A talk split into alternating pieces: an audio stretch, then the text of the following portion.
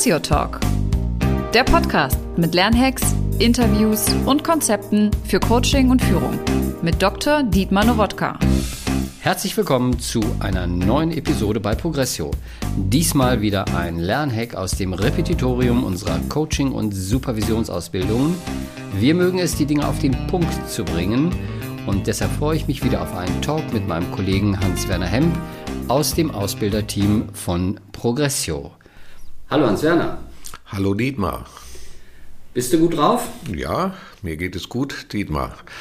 Und ich freue mich auf das heutige Thema mit dir. Und das Thema heißt Feedback. Und das ist ja ein Begriff, der mittlerweile so, aus meiner Sicht, so inflationär benutzt wird, dass man ihn für alles benutzen kann. Jede Art der Rückmeldung bei einem Kauf im Internet, geben Sie bitte ein Feedback. Und ich weiß schon gar nicht mehr, was die Leute eigentlich wollen. Letztens habe ich es im Flughafen auf der Flughafentoilette gesehen, geben Sie uns bitte ein Feedback und dann darf man da drauf drücken und überall und alles ist Feedback. Bis hin, ans Werner, zu der Tatsache, dass der Begriff ja quasi eingedeutscht ist. Ne? Also den übersetzt ja auch keiner mehr. Ja, Rückmeldung sagt kaum noch jemand. Deswegen möchte ich gerne heute mit dir zur Klärung dieses Begriffes sprechen und bitte dich, einmal zu beschreiben, was verstehst du denn unter Feedback oder was ist unter Feedback zu verstehen? Das ist eine gute Frage, Hans-Werner. Was ist unter Feedback zu verstehen? Ich will es mal mit einer äh, Begriffsklärung äh, versuchen und ähm, wir sprechen hier bei Progressio ähm, von der Familie der Rückmeldung. Also Rückmeldungen sind ein Oberbegriff. Und wir differenzieren diesen Oberbegriff zwischen Feedback, zwischen Evaluation und zwischen Bewertung. Das heißt, wir sagen, es gibt also Rückmeldung als Feedback, Rückmeldung als Evaluation und Rückmeldung als Bewertung. Das hört sich schon sehr differenziert an. Ich möchte dich bitten, es noch etwas weiter zu beschreiben. Genau. Also, bei einer Rückmeldung als Feedback sprechen wir davon, wenn ich dem anderen beschreibe, was ich selbst wahrnehme in der Beziehung oder in der Beobachtung einer Situation, welche Wirkung es bei mir hat und was ich mir möglicherweise wünschen würde oder welche Idee ich dazu habe. Das heißt, es ist also eine ganz subjektive Beschreibung meiner Wahrnehmung meiner Wirkung, die es hat, und des Wunsches, der daraus entsteht. Also ich pointiere ganz bewusst subjektiv. Das kann man so wahrnehmen, das kann man aber auch anders wahrnehmen. Wenn ich das mal in die Praxis übertrage, was du sagst, und ich dich bitte, mir ein Feedback zu geben, wenn ich mit einer Ausbildungsgruppe arbeite, wie könnte das ganz praktisch lauten? Ja, das könnte zum Beispiel lauten, dass ich sage, ähm, Hans-Werner, ich saß ja heute mit dabei, habe beobachtet, dass du ziemlich lange und ausführlich gesprochen hast, ausführlicher und länger als sonst. Und äh, bei mir war es so, dass ich angefangen habe, mich ein bisschen zu langweilen und unruhig zu werden. Und ich hätte mir gewünscht, äh, dass es ein bisschen kürzer, pointierter gewesen wäre, dann wäre ich mehr dabei geblieben. So ist es mir jedenfalls gegangen. Wenn ich mir diese Situation vorstelle, kann ich mit so einem Feedback viel anfangen. Das äh, freut mich. Und was ja dann häufig passiert, ist, äh, dass das nicht so klingt im Alltag, sondern ähm, dass man dann äh, Feedback gibt äh, und sagt, äh, Hans-Werner, du hast viel zu lange gesprochen, so kannst du das nicht machen, äh, das solltest du mal abstellen. Die Leute sind fürchterlich gelangweilt. Das geht so nicht, mein Lieber. Was wäre denn das in der Begriffsbeschreibung, die du vorhin vorgenommen hast? Na, damit wären wir so an der Grenze zwischen Evaluation und Beurteilung. Ne? Ich habe eben halt gerade gesagt, so kannst du das nicht machen. Du hast zu lange gesprochen. Ja, das heißt, äh, ich ja, sage damit, also ich bewerte sofort, nicht subjektiv, sondern ich setze das gewissermaßen als ein als eine Norm und ich beziehe mich auf eine Norm, die zwar nur in meinem Kopf ist, aber die setze ich jetzt und äh, an dieser Norm beurteile ich dich und diese Beurteilung fällt negativ aus. Und deshalb finden wir es wichtig, ähm, an der Stelle diese Unterscheidung zu treffen und zu sagen, Feedback ist wirklich subjektiv. Evaluation bedeutet, ich habe vorher schon ein paar, ich sag's mal, Indikatoren identifiziert, entlang derer ich beurteile. Also zum Beispiel im Hotel hast du oft diese, oft diese Feedbackbögen liegen und da steht dann Sauberkeit des Zimmers, äh, Freundlichkeit der Rezeption, äh, Hygiene im Bad und so weiter und so fort. Das sind eigentlich Indikationskriterien. Also eigentlich ist das eine Evaluation. Da müsste eigentlich stehen, evaluieren Sie unser Hotel. Und eine Beurteilung, noch ein bisschen schärfer zugespitzter, ist die Norm der deutschen Grammatik oder die Norm der, der Mathematik oder die Norm unserer Gesetze. Und dann kann ich natürlich sagen, du hast äh, eine, du, die Grammatik ist falsch oder die Rechtschreibung ist falsch, weil die deutsche Grammatik sagt das. Ne? Also ein Lehrer, eine Lehrerin muss die Schüler natürlich beurteilen nach ganz bestimmten Kriterien, nach Normen, sonst können die Schüler nicht lernen. Das ist völlig in Ordnung. Auch die Führungskraft muss beurteilen. Aber dann beziehe ich mich auf eine Norm. Und äh, diese Unterscheidung, die ist wichtig, dass ich in einem Feedback äh, immer wieder bewusst mache, das ist meine subjektive Wahrnehmung, die ich dir zur Verfügung stelle, damit du dich darauf einstellen kannst und dein eigenes Verhalten, und jetzt kommt noch was ganz Wichtiges, freiwillig ausrichten kannst. Du kannst ein Feedback annehmen oder auch ablehnen und sagen, ist ja schön, dass der Dietmar das so sieht, sehe ich anders. Eine Norm kannst du nicht einfach so ablehnen, weil die deutsche Grammatik sagt nun mal, dass man Glas mit einem S schreibt und nicht mit zwei. Da kannst du nicht sagen, das nehme ich an oder das nehme ich nicht an. Und dieser kleine, aber sehr wichtige Unterschied ist für die sprachliche Konfiguration von Feedback von ganz, ganz elementarer Bedeutung. Gerade auch, ich will das vielleicht noch kurz sagen, im Führungsalltag, weil Führungskräfte sich sehr bewusst sein müssen, wann gebe ich einem Mitarbeiter ein Feedback, denn das bedeutet, das ist subjektiv, das kann er annehmen, das kann er nicht annehmen. Und wann beurteile ich einen Mitarbeiter, ob er seine Ziele erreicht hat oder auch nicht, ob er gegen eine Verfahrensvorschrift verstoßen hat oder nicht. Und dann muss ich mir gut überlegen, dass ich nicht alles unter Feedback-Gesprächen packe, sondern dass ich sage, hier haben wir ein Zielvereinbarungsgespräch und da ist Ja, Nein richtig falsch. Und hier haben wir ein Feedback-Gespräch, da möchte ich dir eine Rückmeldung geben, wie ich dich erlebe und möchte mit dir darüber sprechen, ob das jetzt für dich passt oder auch nicht passt. Ob du das annehmen kannst oder nicht annehmen kannst. Dietmar, das ist ja ein großes Instrumentarium eine, zur Steuerung, zur Kommunikation sozialer Prozesse und du hast es ja gerade mit deinen letzten Worten auch schon deutlich gemacht, je nach Kontext natürlich auch äh, unterschiedlich einsetzbar. Ich stelle mir vor, dass im organisatorischen Zusammenhang die Klaviatur des Beherrschens dieser ganzen Möglichkeiten eine andere ist als zum Beispiel im Beratungszusammenhang. Kannst du dazu noch etwas sagen?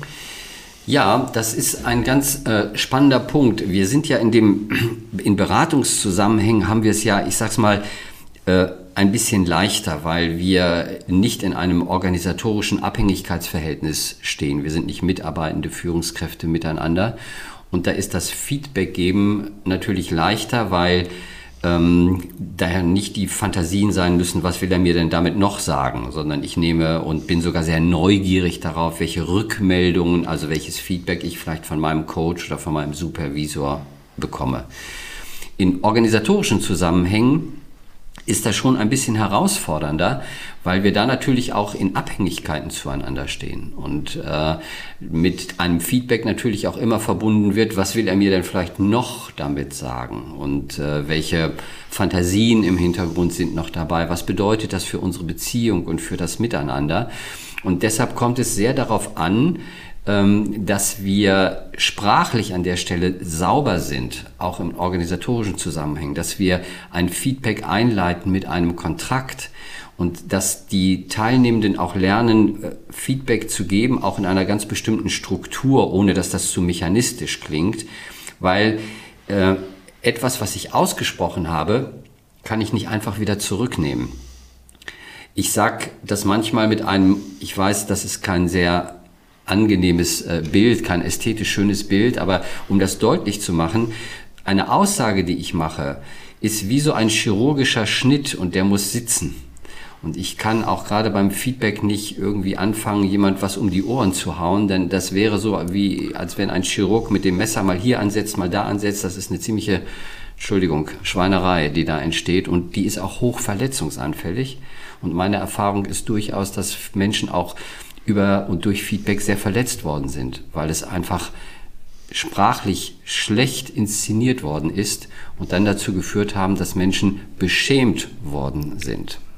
Das heißt, um es kurz zusammenzufassen, eine, ein gutes, gezieltes Feedback braucht einen Kontrakt, das heißt auch eine Erlaubnis des Gegenübers, ein Feedback annehmen zu wollen. Unbedingt, ganz, ganz wichtig. Und es braucht auch, das Wort wird ja auch manchmal auch ein bisschen inflationär gebraucht, es braucht eine Feedback-Kultur, es braucht auch eine Erlaubnis, auch der Führungskräfte und auch des ganzen Systems zu sagen, ja, Feedback gehört dazu, es ist unser Alltag, wir erlauben es uns zu geben in Einzelgesprächen, wir binden das ein in unsere Besprechungskultur, dass es Feedback gibt, wir binden das ein in Teamentwicklungsworkshops, also es gehört dazu, dass wir feedbackgebend unterwegs sind und über dieses Feedback uns immer wieder unsere Beobachtung zur Verfügung stellen und das aber in einer sprachlich präzisen Art und Weise und auch in einer wertschätzenden Haltung im Umgang miteinander. Feedback ist etwas unheimlich Kostbares, wenn es ähm, äh, gut gelingt, wenn es gewollt ist. Feedback kann aber, wenn es schlecht gemacht wird, auch ein, ich habe es eben schon gesagt, ein verletzendes Instrument sein. Und das wird häufig unterschätzt, weil es, äh, wie du es eingangs ja so schön gesagt hast, so inflationär gebraucht wird. Geben wir uns einfach mal Feedback. Und ich möchte so dieses Kostbare, dieses Besondere und dieses Wichtige, elementar Wichtige, auch gerade in unserer komplexen Zeit von Feedback herausarbeiten.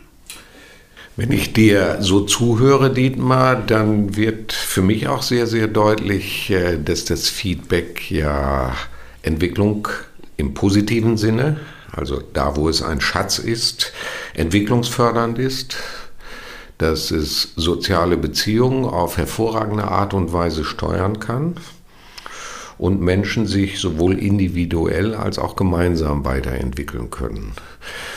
Nun gibt es ja Feedback-Systeme. Wir sprechen ja in erster Linie über Führungszusammenhänge, über Beratungszusammenhänge, ja im Alltag auch ständige Rückkopplungsprozesse, sage ich mal jetzt als Sammelbegriff. Überall, wo ich mich bewege, nehme ich etwas wahr. Und äh, vieles von dem, was ich wahrnehme, hat eine Wirkung auf mich und ich steuere mich darüber eine, wenn du das in den Alltag bringst, diese Systeme, welche Beispiele fallen dir dazu noch ein? Naja, wir haben, wie du richtigerweise sagst, ja eigentlich ähm, Feedback äh, in allen physiologischen, sozialen und psychologischen Prozessen automatisch drin. Man könnte mit Watzlawick sagen, man kann nicht nicht feedbacken. Ja, ja also ich gehe auf jemand zu, und äh, in dem Augenblick, wo ich auf jemanden zugehe, interpretiere ich die Art und Weise seines Gesichtsausdruckes, also die Rückmeldung, und dann entscheide ich, ob ich weiter auf diese Person zugehe oder ob ich mich lieber von ihr fernhalte. Das heißt, es passiert ja andauernd. Aber was man sagen kann, und das ist schon ein ganz spannender Punkt, ist, je komplexer eine Situation ist, desto mehr Feedback brauche ich, also desto mehr Beobachtung und Rückkopplung brauche ich, um die Situation zu verstehen und um mich in ihr bewegen zu können. In einer einfachen Situation, in der alles geregelt ist, brauche ich nicht viel, nicht viel Feedback. Vielleicht kennst du das, wenn du nach Hause fährst, also mir geht's manchmal so mit dem Auto, nach einem langen, anstrengenden Arbeitstag und ich fahre meinen vertrauten Weg, den ich schon tausende Male gefahren bin. Dann komme ich manchmal zu Hause an und denke so, sag mal, äh, hast du überhaupt auf die Ampeln geachtet und auf rechts vor links oder so, weil ich bin noch so in Gedanken und der Weg ist so automatisiert, weil ich ihn schon tausendmal gefahren bin, dass mein Feedback äh, Mechanismus äh, reduziert ist auf das absolut Nötige. Und ich bin dann ganz erschrocken, weil ich gar nicht mehr weiß, über welche Ampel ich gefahren bin. Aber ich habe mich Gott sei Dank richtig verhalten. In einer Situation, in, wo ich neu in einer Stadt bin und vielleicht gerade mein Navi sogar nicht äh, zur Verfügung habe oder was auch immer, muss ich unheimlich achten auf jede Kreuzung, auf jede Ampel, auf jedes Haus, weil ich mich da zurechtfinden muss. Das heißt, der Feedback-Prozess ist enorm intensiv. Und das ist für mich ein Bild, um zu beschreiben, wie es uns heute auch in unserer sehr komplexen Gesellschaft geht.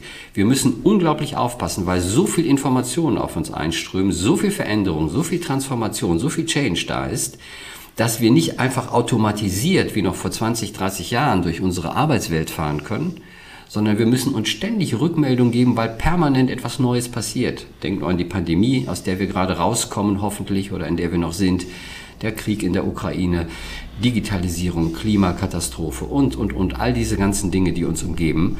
Wir sind darauf angewiesen, uns unsere Beobachtung zur Verfügung zu stellen. Wir fahren nicht mehr auf automatisierten Autobahnen. Und deshalb ist so eine Feedback-Kultur, also die Fähigkeit, sich gegenseitig Beobachtung zur Verfügung zu stellen, um sich selbst dabei steuern zu können, so elementar wichtig. Und wenn du, wenn ich das noch eben sagen darf, wenn du dir mal heute die in der agilen Welt diese klassischen modernen äh, Besprechungsformate anguckst, wie heißen die? Die heißen Daily Stand-up, alles Anglizismen, äh, Reviews, Retrospektiven, Lessons Learned. Das sind alles Besprechungsformate, in denen es um Feedback geht, in denen nicht besprochen wird, richtig, falsch, ja, nein, gut, schlecht, das auch, sondern was haben Sie beobachtet, was haben Sie beobachtet, was haben Sie beobachtet. Das heißt, es entsteht auch durch diese Komplexität automatisch eine Kultur, in der wir uns immer häufiger, in immer kürzeren Abständen unsere Rückmeldung zur Verfügung stellen müssen. Das ist aber etwas, was auch sprachlich gekonnt werden will, um das nochmal zu sagen. Und äh, das ist für mich auch das größte Defizit, was ich häufig dann auch in Organisationen erlebe, dass die sagen, ja, das brauchen wir, aber wenn du sie dann sprechen hörst und sich Feedback hörst, wie sie sich Feedback geben, dann merkt man, das ist noch alles ein bisschen alte Zeit. Und da findet aber ein Umdenken statt, auch in der Haltung, im Mindset, wie man das heute so neudeutsch gerne sagt, ähm, dass Feedback eben halt auch gelernt, gekonnt werden will und dass es eminent wichtig ist, damit wir durch diese komplexe Zeit kommen. Das finde ich ganz spannend, Dietmar, was du gerade erzählst, auch äh, Feedback als Haltung, weil ich weiß ja auch aus meinem eigenen beruflichen Kontext, kriege häufig Informationen darüber, dass Menschen Seminare besuchen über Feedback und äh, lernen, wie Feedback gegeben wird. Ne, und deswegen äh, greife ich deinen Begriff der Haltung noch einmal auf, äh, weil ich bin der tiefen Überzeugung, dass es äh, nicht nur statisch gelernt werden kann, sondern dass es eine Frage der inneren Haltung ist in Beziehung zu anderen Menschen. Ja, das würde ich sehr gern unterstützen. Ich will es mal an dem Beispiel nochmal deutlich machen, was du zu Anfang äh, erfragt hast, wie könnte ich dir Feedback in einer Veranstaltung geben. Das, äh, es erfordert ja eine, eine Haltung von uns beiden, nämlich die Haltung, äh, dass die subjektive Wahrnehmung, die ich habe, eine Beobachtung ist, die wertvoll ist und die ich dir zur Verfügung stelle. Das bedeutet ja für mich als Feedbackgeber, von meiner Haltung ähm, zu sagen, ich verzichte darauf zu normieren, sondern zu beschreiben, was ich sehe. Und von deiner Haltung als Feedbacknehmer bedeutet das zu sagen, das kann wertvoll sein, ähm, zu hören, wie er das erlebt hat, ob ich das annehme oder nicht, werde ich dann entscheiden. Ja, also mit, dieser, ich sag mal so freien inneren Haltung äh, in so ein Gespräch zu gehen, ähm, das erleichtert das Ganze ungemein im Gegensatz zu einer Haltung, äh, ich will da gar nicht hören, was der mir zu sagen hat. Ich lasse mich doch von dem nicht beurteilen. Ja, so diese äh, diese, diese Form der Haltung, die muss natürlich auch erstmal wachsen. Erst dann macht dieses Instrument Sinn. Da bin ich ganz bei dir. Dietmar, das sind wunderbare abschließende Worte, weil sich daraus für mich schon wieder ein neues spannendes Thema ergeben könnte, nämlich welche Bedeutung das Feedback im sozialen Zusammenhang für die Autonomieentwicklung hat. Ganz spannend. Daraus machen wir den nächsten Podcast, Hans-Werner. Aber jetzt hören wir erstmal auf, ne? Mit diesem, okay? Ich bin dabei, Dietmar. Dankeschön. Wunderbar. Tschüss. Tschüss.